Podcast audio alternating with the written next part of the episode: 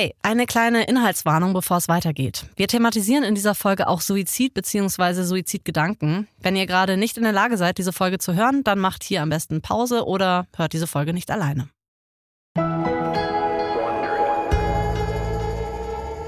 Hey Jasmin, wir haben jetzt eine Folge lang über RuPaul und seinen Werdegang gesprochen und auch ganz viel schon über die Drag-Szene gelernt und gehört. Ja. Warst du eigentlich schon mal auf einer Drag-Show? Also hast du dir sowas schon mal live angeguckt? Nee, Anna, das habe ich mich nämlich auch die ganze Zeit schon gefragt, als du die erste Folge erzählt hast. Nein, warum war ich eigentlich noch nie auf einer Drag-Show? Also ich gucke halt die Sendung auch mega gerne, also Drag ja, Race mit RuPaul. Genau, ich auch. Ich verstehe gar nicht, wieso ich das nicht mal als private Beschäftigung auch schon mal erledigt habe.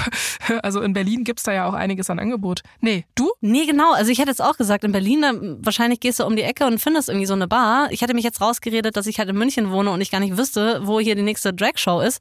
Aber ich will es auch unbedingt mal erleben. Ich glaube, das ist so ein schöner, bunter, erlebnisreicher Abend. Also Total. Äh, ich ärgere mich richtig auch, dass ich das noch nie gemacht habe. Ja, und ich mag halt auch ganz gerne so Sarkasmus und so ein paar bitchy Kommentare und so. Also der Humor, ja. der da halt auch ist, ne, der ist halt auch einfach so schön. Ja, lass uns das doch mal machen. Lass uns das mal angehen. Ich suche jetzt mal was raus. Ja, und ich glaube, wenn wir da sind, dann ist es auch gut, wenn wir noch mehr Basiswissen zur Geschichte des Drag haben. Deswegen machen wir weiter mit Folge 2 von RuPaul. Es ist 1988. RuPaul Charles sitzt auf dem Beifahrersitz seiner Schwester Renee und schaut aus dem Fenster auf die grüne Landschaft von Louisiana. Zypressenbäume, soweit das Auge reicht. Ru war noch nie in Louisiana. Aber in seinem tiefsten Inneren fühlt er eine Verbindung zu diesem Staat. Seine Eltern, die stammen nämlich von hier. Und seine Eltern, also genauer gesagt sein Vater, ist der Grund, warum er auch jetzt mit Renee im Auto sitzt. Oh oh, besuchen Sie ihn? Irving? Mhm, genau, nach vielen Jahren. RuPaul und sein Vater Irving, die sind schon seit einer Weile zerstritten. Sie haben sich lange nicht mehr gesehen oder auch überhaupt gesprochen. Vermutlich ist das auch der Grund, warum Renee, also seine Schwester, den Plan gefasst hat, Ru jetzt nach Mansfield in Louisiana zu fahren. Rue ist eigentlich nur auf einem Zwischenstopp bei seiner Schwester gewesen und wollte weiter nach Kalifornien.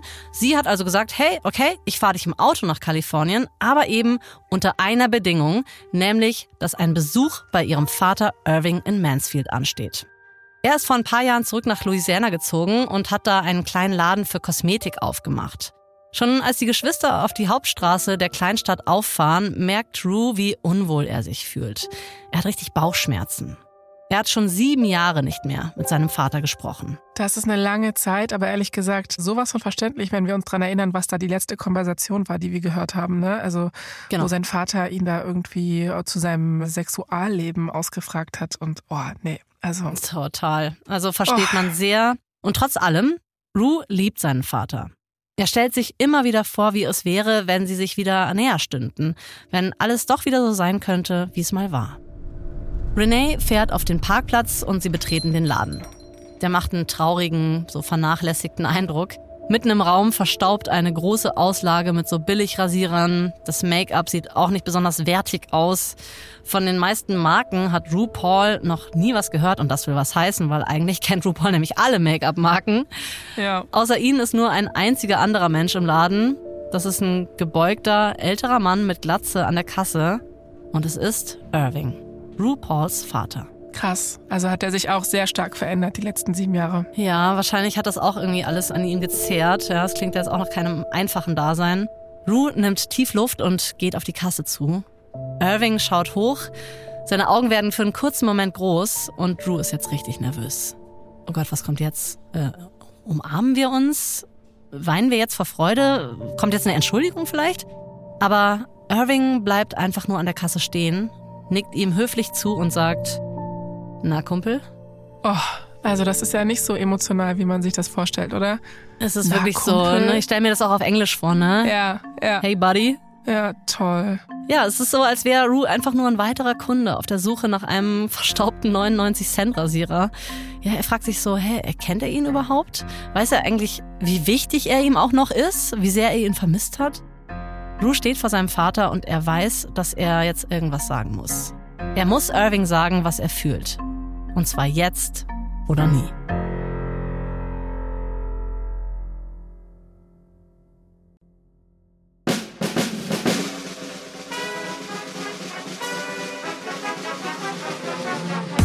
Bin Anna Bühler. Und ich bin Jasmin Polat. Und ihr hört verdammt berühmt von Wondery.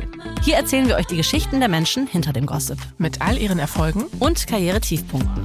Und überraschenden Details zu Schlagzeilen, die wir alle kennen. Das ist die zweite Folge unserer Serie über RuPaul Charles, das Genie, die Ikone, dem Mastermind hinter RuPaul's Drag Race, also der Show, die Drag Queens in den Mainstream gebracht hat. So glamourös und schillernd RuPaul heute ist, seine Lebensgeschichte ist eine voller Schmerz, voller Erfolge, aber auch Misserfolge. In der ersten Folge beschließt Ru, dass er ein Star werden will. Doch als das in Atlanta nicht hinhauen will, entscheidet er sich, nach New York zu ziehen. Das ist Folge 2, die Queen von Manhattan.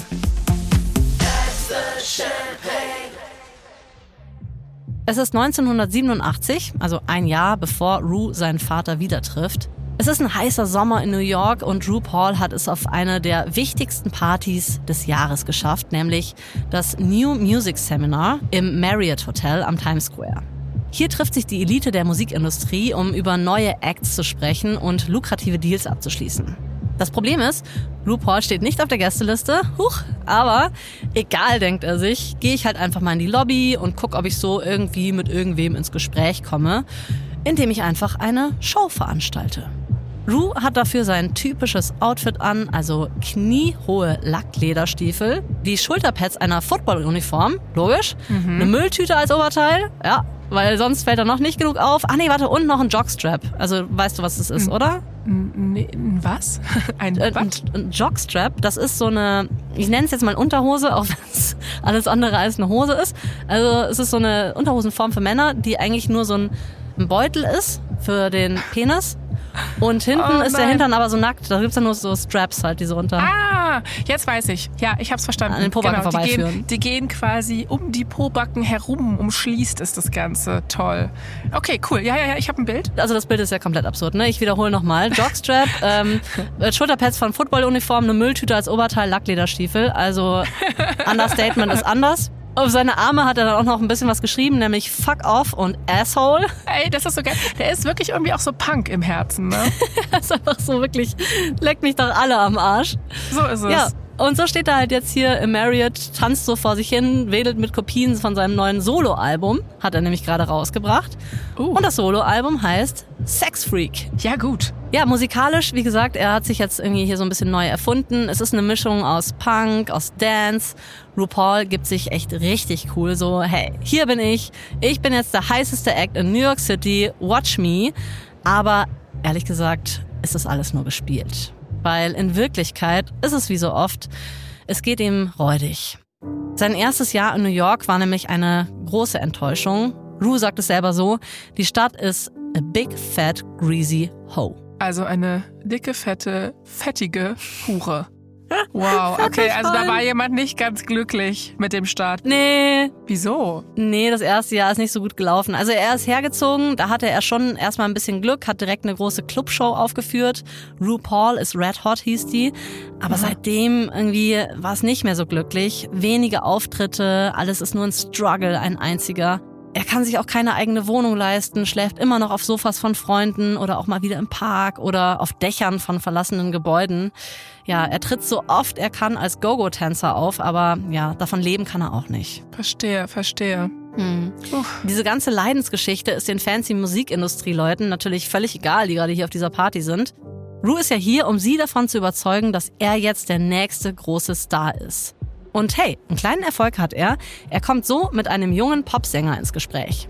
Doch als es ein bisschen ernster wird und sie anfangen, über eine Zusammenarbeit zu sprechen, wird ein Typ von der Security auf ihn aufmerksam. Dieser Security-Mann schleppt Rue natürlich sofort auf die Straße, vorbei an den coolen Producern, von denen er eigentlich gehofft hat, dass sie ihn jetzt hier entdecken. Es ist wieder ein weiterer vergeudeter Abend, ein weiterer Tritt in den nackten Arsch von einer fiesen Stadt, in der Rue einfach keinen Halt findet. Aber Rue gibt nicht auf.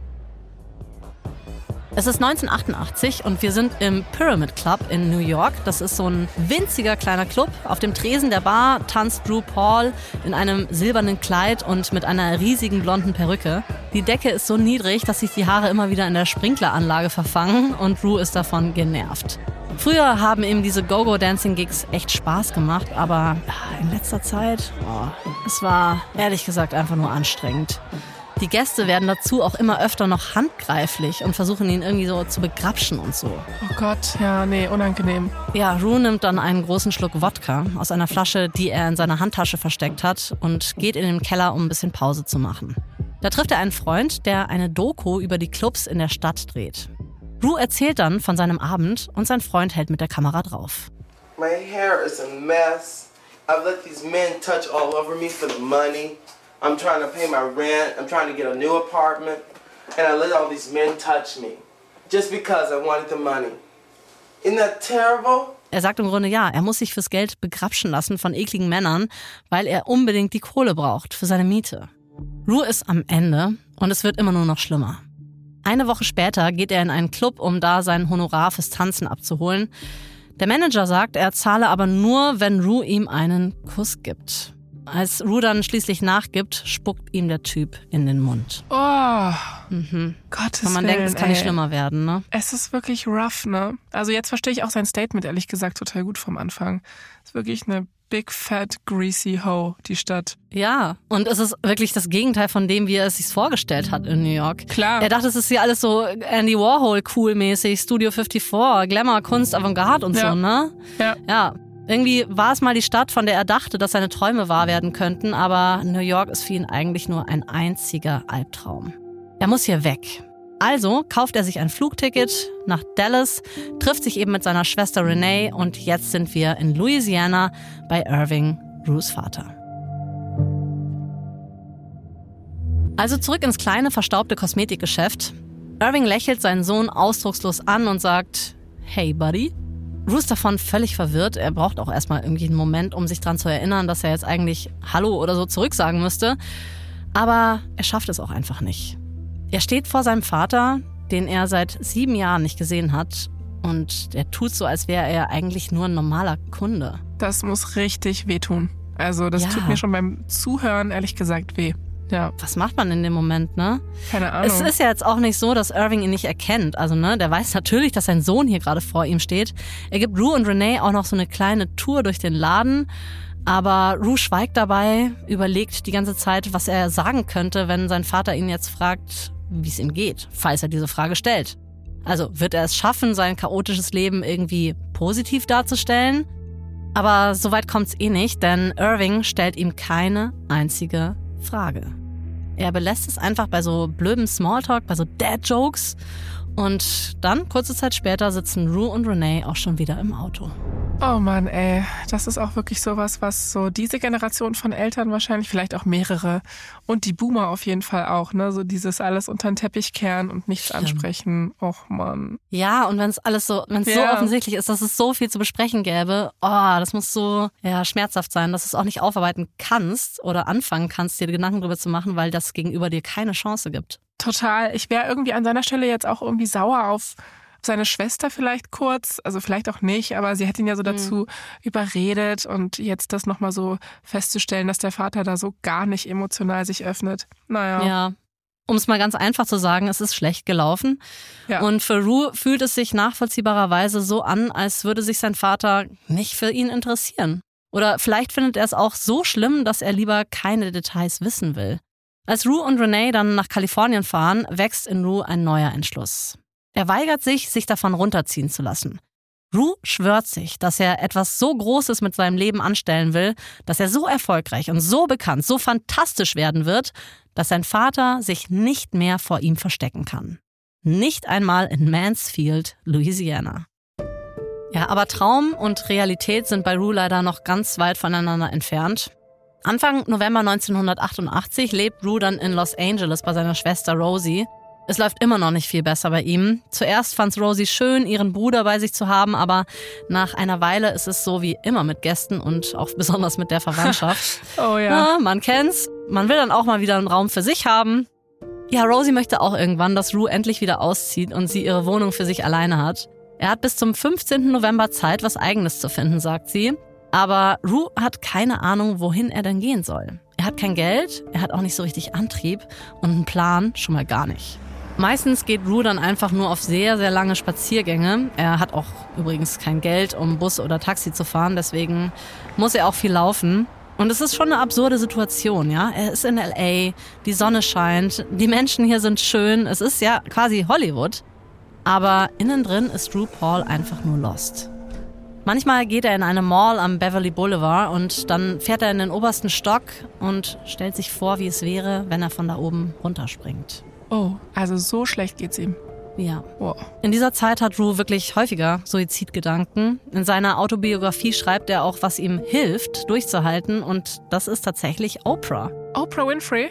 Mhm. Ja, ey, whatever works, ne? Also ich ja. finde wirklich, ähm, ja, die ist ja auch so uplifting, ne? Die ist ja auch so eine Frau, die auch gerne über ihre ja, Steine im Weg und so weiter spricht. Also das kann ich mir schon vorstellen, dass einem das hilft. Ja, voll. Das ist ja total Thema ihrer Show, dieses Empowern von Leuten, ja. die äh, genau. schlechte Chancen haben oder denen es überhaupt irgendwie nicht gut geht. Guckt er das öfter? Er hat es anscheinend tatsächlich in dieser Mall mal gesehen, eine Folge von Oprah Winfreys Talkshow, wo ähm, sie einer Frau rät, nicht aufzugeben. Und das ist tatsächlich für Rue so ein Moment, den er sich zu Herzen nimmt. Er sagt dann auch, okay, auch ich will nicht aufgeben. Und er beschließt, noch durchzuhalten. Nur einen Monat später bekommt Drew einen Anruf, der nochmal alles verändert. Am Telefon ist ein gewisser Larry, das ist so ein Kumpel aus New York. Und seine Worte überschlagen sich vor Aufregung. Er sagt sowas wie, Ru, Ru, also hör zu, ähm, du musst sofort nach New York kommen. Komm zurück. Also stell jetzt einfach keine Fragen, komm einfach nur zurück. Jetzt sofort, nächster Flieger, jetzt. Okay, was kann sein? Sag bitte, es ist was Schönes. Es ist nichts Schlimmes. Es ist nichts Schlimmes, keine Angst. Wir sind jetzt mal kurz durch mit den schlimmen Dingen. Jetzt passiert mal wieder was Gutes, ausnahmsweise. Okay. Larry erzählt Drew nämlich, dass die Underground-Club-Szene gerade total abgeht.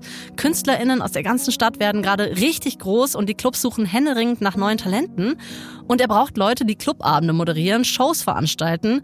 Und Larry denkt da einfach nur an Rue. Er will ihn jetzt vor Ort haben und er bietet ihm sogar an, ihm das Flugticket von LA nach New York zu zahlen. Rue denkt sich, okay, das ist jetzt der Moment. Jetzt gebe ich New York nochmal eine Chance. Und Larry hatte den richtigen Riecher.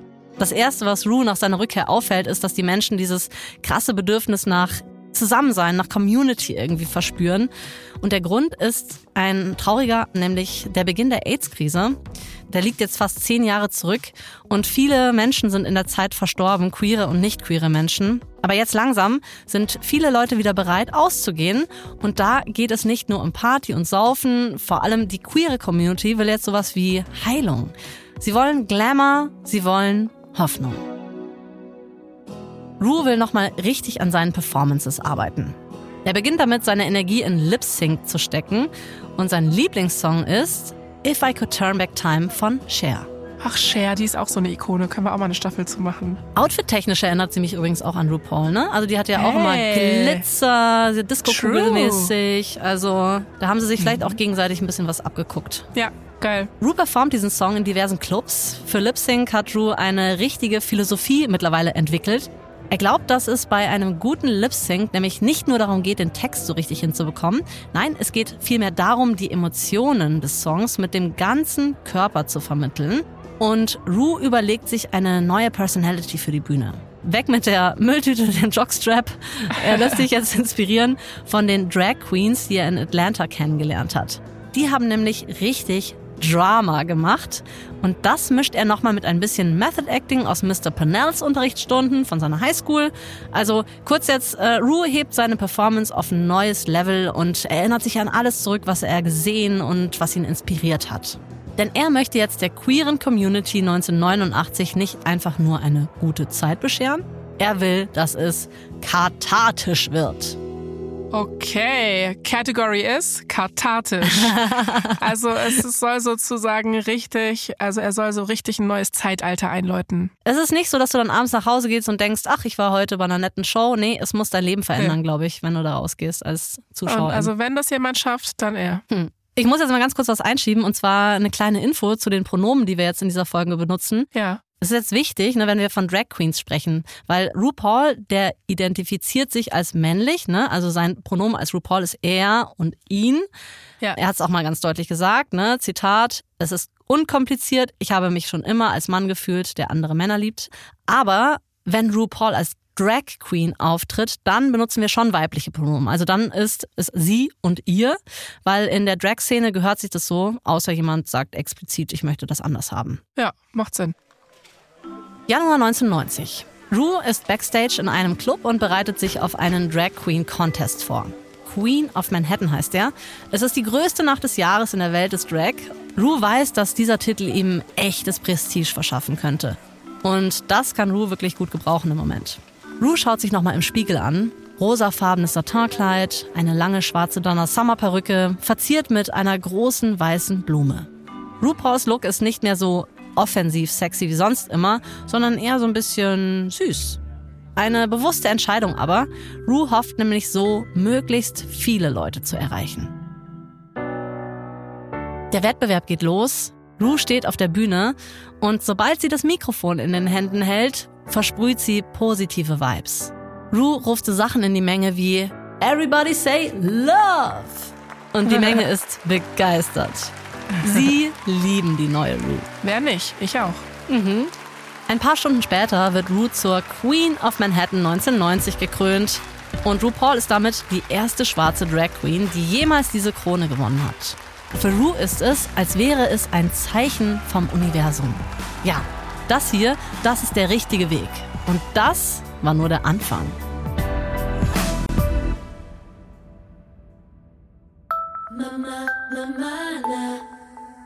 Es ist der 17. April 1990.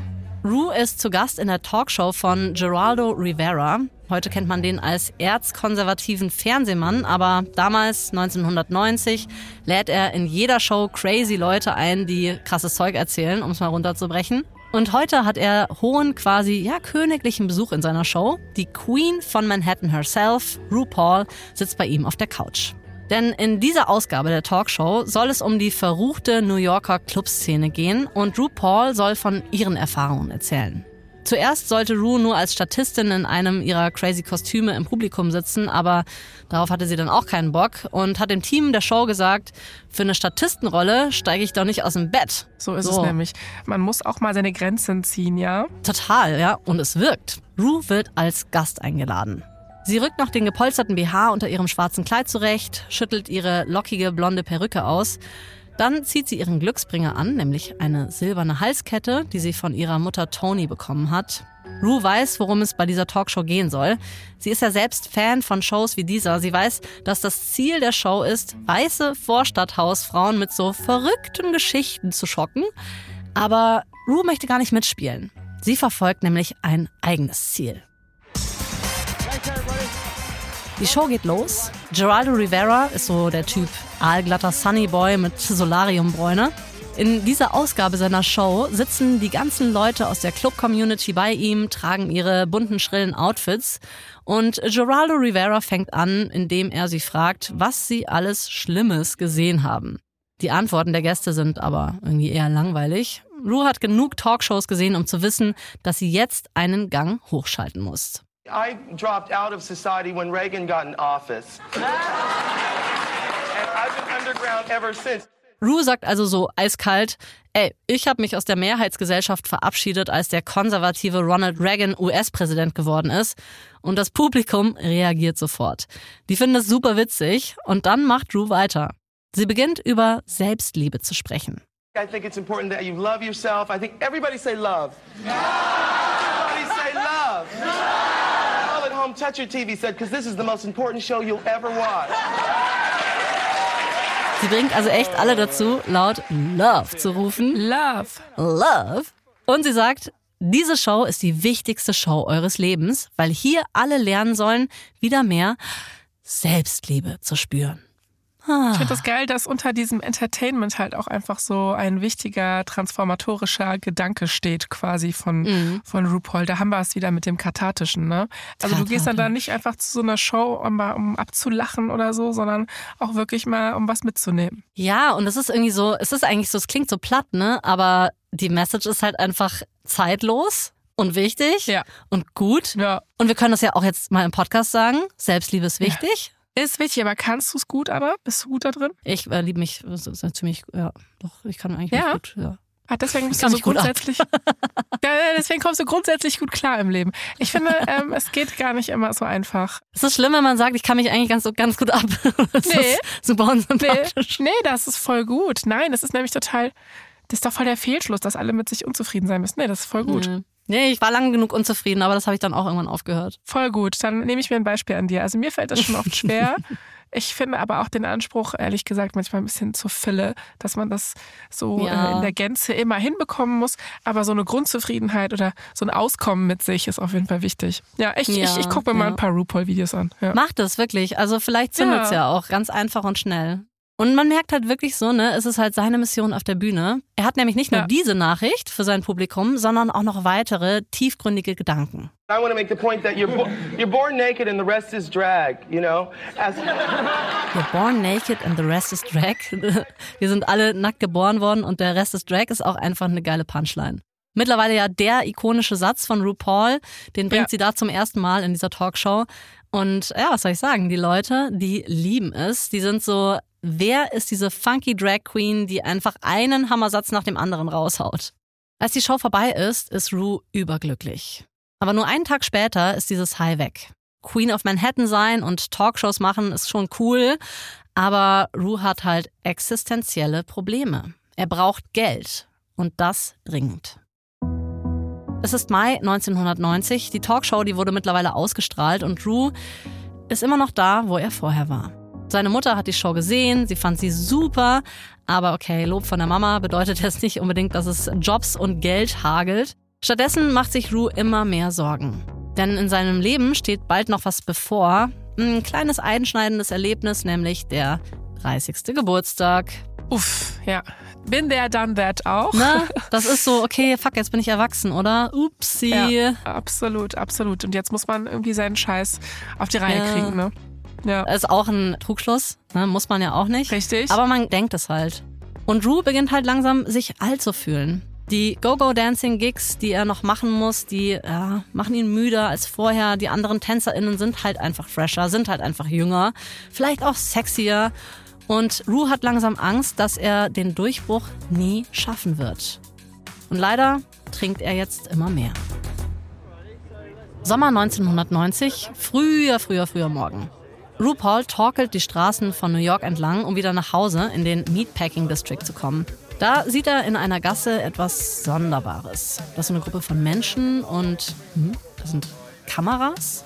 Ja, das sind Kameras und Mikrofone an so langen Stangen und Leuchten und ein Typ mit der Klappe oh, und Snacks. Also es muss ein Filmteam sein. Er quatscht die Leute an und findet raus, dass hier gerade ein Musikvideo gedreht wird für Robert Palmer. Der hatte vor kurzem einen Hit, nämlich der heißt Addicted to Love. Das ist wohl das Video für seinen neuen Song und Drew denkt sich, ja geil, wenn ich jetzt eh schon mal hier bin, kann ich ja gleich mitmachen. Die Crew ist erstmal so ein bisschen unsicher, so, hä, weiß jetzt nicht, ob das so eine gute Idee ist. Aber wir wissen, was RuPaul macht. Er lässt nicht locker. Am Ende darf RuPaul also wirklich mitmachen als Background-Tänzer. Er soll erstmal in ein Gebäude in der Nähe gehen, da ist eine Garderobe, da warten andere Background-TänzerInnen auf ihren Einsatz und einer von ihnen, der bietet ihm was an was nicht so toll ist, nämlich eine Pille. Quaalude. Das ist so ein Mittel gegen Schlaf- und Angststörungen. Oh, oh. Das haben die in Hollywood irgendwie eine Zeit lang ganz viel genommen, tatsächlich, ja. Ja, das ist wahrscheinlich dann irgendwann so eine Modedroge geworden, ne? Ja, ist richtig gefährlich. Ja, Rue schluckt diese Pille tatsächlich, spült sie auch noch mit einem großen Schluck Wodka nach. Kurze Zeit später soll der Dreh dann losgehen. Rue und die anderen sollen sich ein Stockwerk höher umziehen. Er steigt in den Aufzug, guckt auf sein uh, ein bisschen verschwommenes Spiegelbild und dann hat er einen Filmriss. Yep, das passiert nämlich mit den Quaaludes. Also man ist da komplett raus aus allem. Oh je. Ich kenne mich nicht aus, aber das auch noch mit Alkohol runterzuspülen ist wahrscheinlich auch nicht es, die beste genau. Idee. Oh. Am nächsten Morgen wacht Drew in seiner Wohnung auf. Er trägt noch das Kostüm vom Dreh, hat immer noch das Make-up drauf, aber er hat keine Ahnung, wie er nach Hause gekommen ist. Aber, oh fuck, er, er erinnert sich an was. Und zwar, das Video soll doch an zwei Tagen gedreht werden. Also stürmt er sofort los, wieder zurück zum Dreh, aber als er da ankommt, sagt man ihm so, hä, sorry, was machst denn du hier? wir haben dich doch gefeuert. Rue sei anscheinend so betrunken und so high gewesen, dass er komplett die Kontrolle über sich verloren hätte. No, oh Gott, oh Gott, oh Gott, oh Gott. Wie schlimm auch sowas dann zu hören, ne? So am oh nächsten Gott. Tag. Du hast keine Ahnung, was passiert ist und dann sagt dir jemand sowas. Ein paar Monate später sieht Rue das Musikvideo dann auf MTV und hä? Da im Hintergrund ist er sogar mit seinen Go-Go-Stiefeln zu sehen.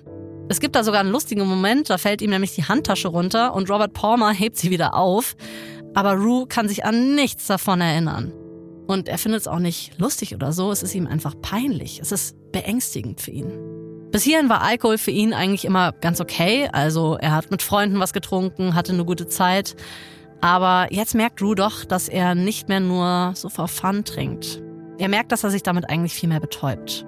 Er will sich damit von seiner größten Furcht ablenken. Nämlich, dass er vielleicht doch nicht das Zeug zum Star hat. Aber das muss auch so ein wahnsinniger Druck sein, denke ich mir. Ne? Also wenn du halt einfach schon so als Ungeborenes dazu bestimmt wirst, ein Star zu sein und äh, dann willst du es halt selber auch. Und oh. hey, daran habe ich noch gar nicht gedacht, dass ihm das wahrscheinlich auch so oft gesagt wurde. Ne? Also wahrscheinlich hat die Mutter das auch nicht unbetont gelassen. Und dann denkst du irgendwann, ja, wenn ich jetzt nicht liefere, dann ist auch noch meine Mama traurig. Genau, krass. Am 17. November 1990 feiert RuPaul seinen 30. Geburtstag.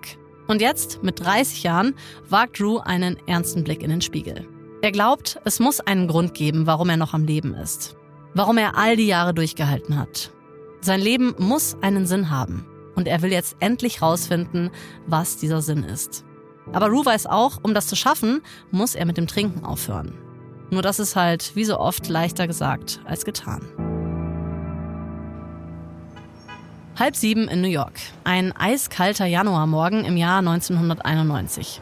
Vor ein paar Jahren noch hätte Rue wahrscheinlich gerade den Club verlassen, hätte eine Nacht voller Schnaps und Go-Go-Dancing hinter sich gelassen. Aber heute ist er unterwegs zu Step Aerobic. Yes, wir sind in den 90ern, Jasmin, da macht man Step Aerobic. Heute wäre er wahrscheinlich zum Aerial Yoga gegangen oder ich weiß es nicht. Es hat sich einiges getan bei ihnen. Kein Alkohol mehr, keine harten Drogen. Stattdessen eben Sport, acht Stunden Schlaf. Und es wirkt natürlich. Diese Angstzustände, die er hatte, die werden immer seltener. Beim Aerobic kann sich Rue verausgaben und nach der Stunde duscht er, zieht sich an und macht sich auf den Weg zu einem sehr wichtigen Meeting. Er muss ziemlich früh loslaufen, denn Rue ist immer noch pleite, er kann immer noch nicht U-Bahn fahren. Als er endlich da ist, ist er dann nass geschwitzt. Nicht nur, weil er sehr lange laufen musste, sondern auch, weil das hier das vielleicht wichtigste Meeting seines Lebens ist. Oh, was steht denn an? Er hat einen Termin bei einer Produktionsfirma namens World of Wonder und zwar mit den beiden Gründern der Firma, mit Randy Barbato und Fenton Bailey. Kleine Side Note, Rue kennt die beiden noch von früher. Ich weiß nicht, ob du dich erinnerst an diese Party, auf der sich Rue geschlichen hat in diesem Marriott Hotel, wo er dann so, rausgeschmissen klar. wurde und so. ja, ja, ja. Randy war der Typ, mit dem er kurz ins Gespräch gekommen ist, bevor die Security auf ihn äh, aufmerksam geworden ist. Ah, genau. Ah, okay. Und vor ein paar Jahren war Randy noch Musiker.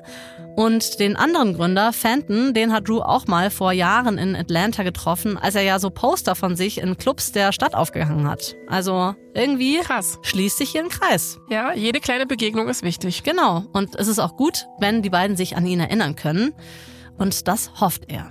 RuPauls Hände zittern, als er den beiden Jungs sein Demo-Tape übergibt. Es ist ein neuer Song, den Ru aufgenommen hat. Er heißt Prisoner of Love. Und die beiden legen die Kassette ein, drücken auf Play.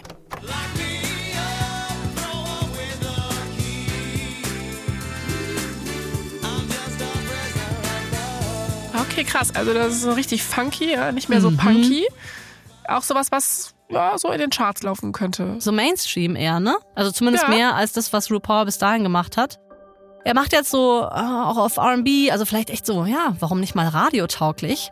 Er glaubt, dass das ein echter Hit sein könnte. Aber er hat total Angst vor der Meinung von so richtigen Musiklabel-Chefs. Er guckt auf Randy und Fenton. Das Lied ist zu Ende. Die beiden gucken sich an.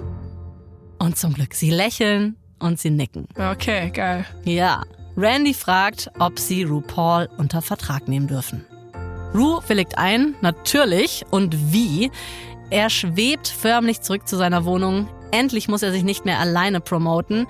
Ein richtiges Management-Team wird ihm jetzt dabei helfen. Er will einen guten Freund anrufen, um ihm die News mitzuteilen, aber es ist noch Vormittag und eigentlich alle seine Freunde, die sonst in Clubs gehen halt, die pennen noch. Ach so, ja, ja, okay. Das ist wie oh. wenn du die erste Person bist, die im Freundeskreis Kinder kriegt, das ist dann halt so, okay, shit, der, der ja. Rhythmus ist ja jetzt plötzlich ein bisschen anders. Ja, und äh, fühlt er sich dann wieder einsam? Das könnte ich mir halt vorstellen, weil das ist ja sowieso so ein Grundgefühl, mm. was er hat, oder? Ja, ne, klar, du lässt halt irgendwie deine Peer Group von früher so ein bisschen, mit der connectest du nicht mehr so richtig. Es geht halt nicht mehr. Das Feiern hat er aufgegeben. Ja. Einige aus seiner alten Crew haben das Gefühl, dass er sie auch im Stich gelassen hat. Ne? Die Seite gibt's ja auch noch. Vielleicht nehmen ihm viele auch übel, dass er jetzt so erfolgreich werden will. Die sind so, okay, du bist also jetzt was Besonderes, ne? Für wen hältst du dich und so? Ja, aber es ist auch eine große Frage. Für wen hält sich RuPaul? Meistens weiß Ru es nämlich selber nicht. Aber er ist fest entschlossen, das endlich rauszufinden.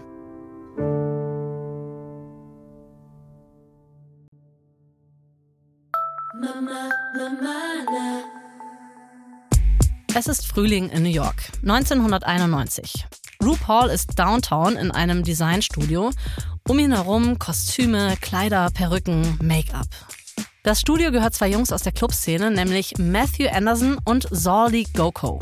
Rue hat schon seit Jahren die Klamotten bewundert, mit denen sie in die Clubs kommen. Also so völlig over the top, durchgeknallt, aber auch super stylish. Er ist hier, weil er auf einer Mission ist. Rue will endlich seine Drag-Ästhetik festlegen. Er will so einen richtigen High-Fashion-Look, aber er selbst kann jetzt nicht gut genug nähen, um das alles selber zu machen. Also sagt er den Jungs so, hey, ich bin ein Downtown Girl, macht mich zu einem Uptown Girl. Mir fällt sofort dieser Song ein. Ich hätte auch gerne so zwei Schneider für mich. Ich bin Neukölln, mach mich zur Mitte.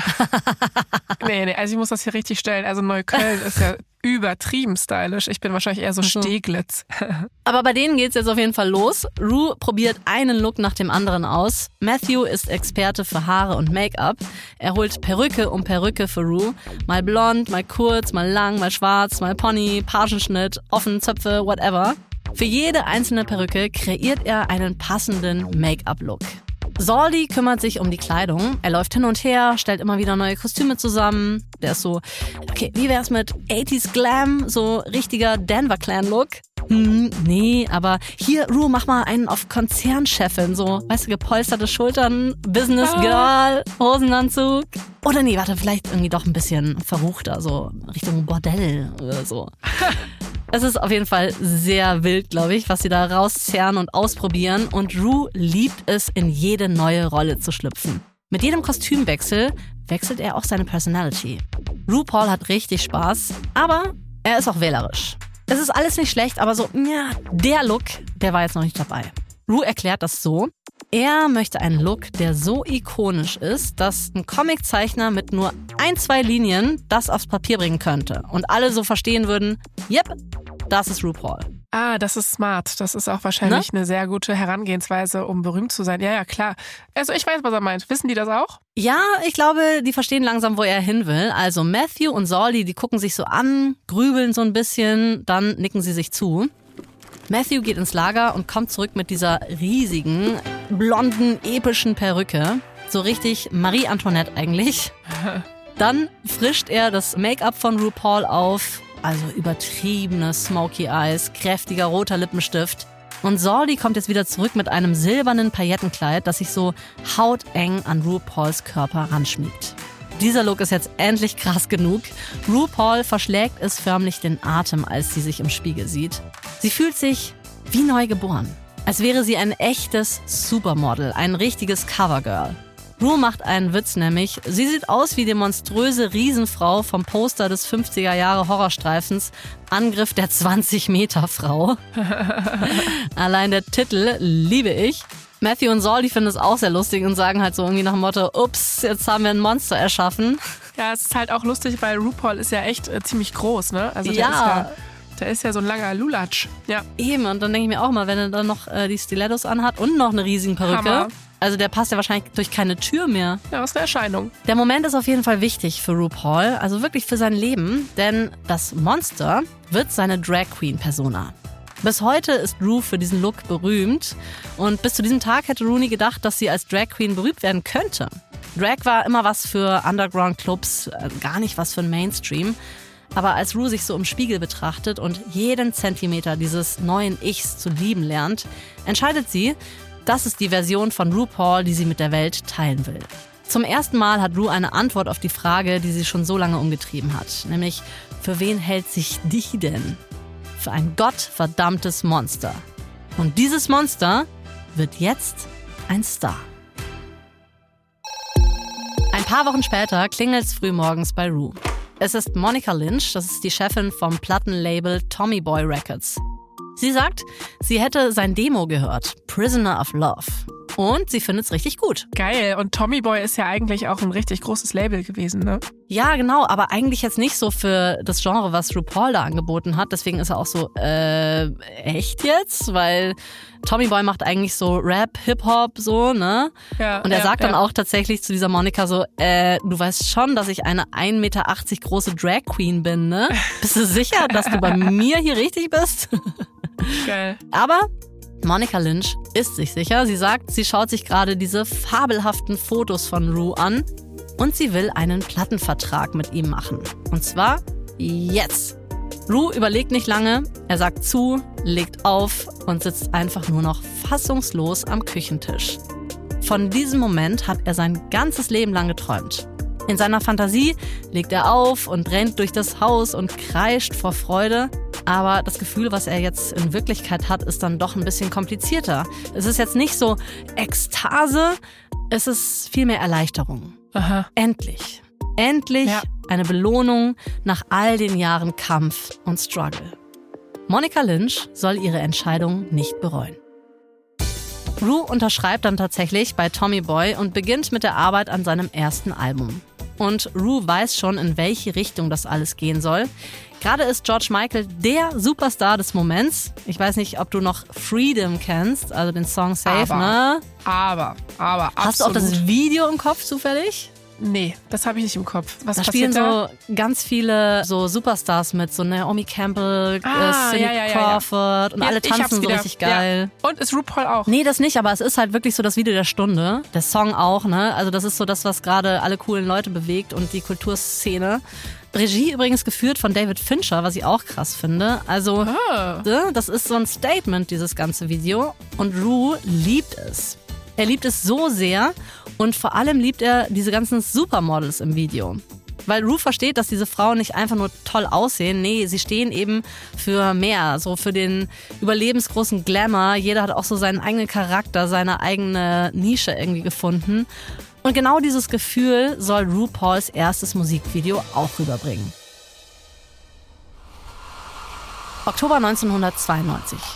RuPaul bereitet sich auf ihren ersten Videodreh vor. Der Song heißt Supermodel. Kennt man vielleicht auch noch unter dem Titel You Better Work. Aber sowas von. Ne, kennst du? Ja, klar. Ich habe das schon die ganze Zeit im Ohr, seitdem du angefangen hast, mir von ihm oder von ihr zu erzählen. Das ist wirklich die ganze Zeit Work, Work, diese Melodie in meinem Kopf. Ja. Krasser Ohrwurm auch. Also, Krasser also, Ohrwurm. Wenn ihr es jetzt äh, nicht im Ohr habt, dann unbedingt auch bei YouTube mal das Video anschauen. Heute an diesem Tag soll das Video nämlich gedreht werden. Rue trägt ein glitzerndes rotes Kleid vom Designer Todd Oldham. Übrigens nur eins von insgesamt 18 Designerkleidern für dieses Video. Also auch kein Understatement hier. Es klopft an der Tür. Es ist Randy Barbato, das ist mittlerweile RuPauls Manager. Er guckt Rue an und er muss sie nicht mal fragen, ob sie bereit ist für den Dreh. Auf diesen Moment hat Rue ihr Leben lang gewartet. Der Rest des Tages ist einfach nur crazy. Den ganzen Tag wird in Manhattan gedreht. Sie posiert auf einer Dachterrasse mit dem Empire State Building im Hintergrund. Sie tanzt mit einem Hund vor einem Diner. Sie spielt Basketball mit einer Baskenmütze. Es ist wild, es ist bunt, es ist geil. Ja, so kann man es zusammenfassen. Und Rue liebt es, die letzte Szene ist dann noch die Kirsche auf der Sahnetorte, wie man so schön sagt. Es ist nämlich eine Hommage an den Film Mahagoni aus den 70ern mit Rues persönlichem Vorbild Diana Ross. Sie hüpft da nämlich in einen Springbrunnen, also klar macht Rue das auch. Rue springt in einen Brunnen vor dem Plaza Hotel und planscht herum. Ein paar Wochen später sitzt Rue im Büro von World of Wonder, die das Video produziert haben. Sie schaut sich die erste Schnittfassung an und das ist allein schon großartig. Supermodel hat diese stylischen Schwarz-Weiß-Aufnahmen von Rue in New York und dann auch so geile Szenen in Farbe, wo Rue ein Supermodel auf einem Fotoshooting spielt und ständig neue Kostüme anhat. Aber es ist auch funny, ja. Es gibt so lustige Elemente, wo sie einfach nur so ein bisschen rumalbern und auch so ein bisschen selbstironisch ist. Rue liebt wirklich alles daran. Als das Video durch ist, fängt Rue einfach an, durchs Büro zu tanzen. Er erinnert sich an seine Kindheit, wie er in der Küche seiner Mutter Diana Ross Songs gesungen hat. Er erinnert sich an diese Prophezeiung, von der seine Mutter ihm immer erzählt hat. Ne? Diese Wahrsagerin, die ja gesagt hat, dass er einen besonderen Namen braucht, weil er mal berühmt werden wird. Vielleicht ist es jetzt der Moment, in dem diese Prophezeiung wahr wird. Rue will nochmal auf Nummer sicher gehen und sagt, okay, lasst uns das Video nochmal anschauen. ja, da muss man genau gucken, also ob da wirklich jede Szene sitzt, also das verstehe ich. Ja, er will es aber auch einfach genießen. Er schaut es ja. nochmal und nochmal und nochmal. Und langsam setzt sich echt dieses Gefühl, dass Rue endlich angekommen ist. Endlich hat er ein bisschen Berühmtheitsluft geschnuppert. Endlich ist er bereit. Aber ist die Welt auch bereit für Rue?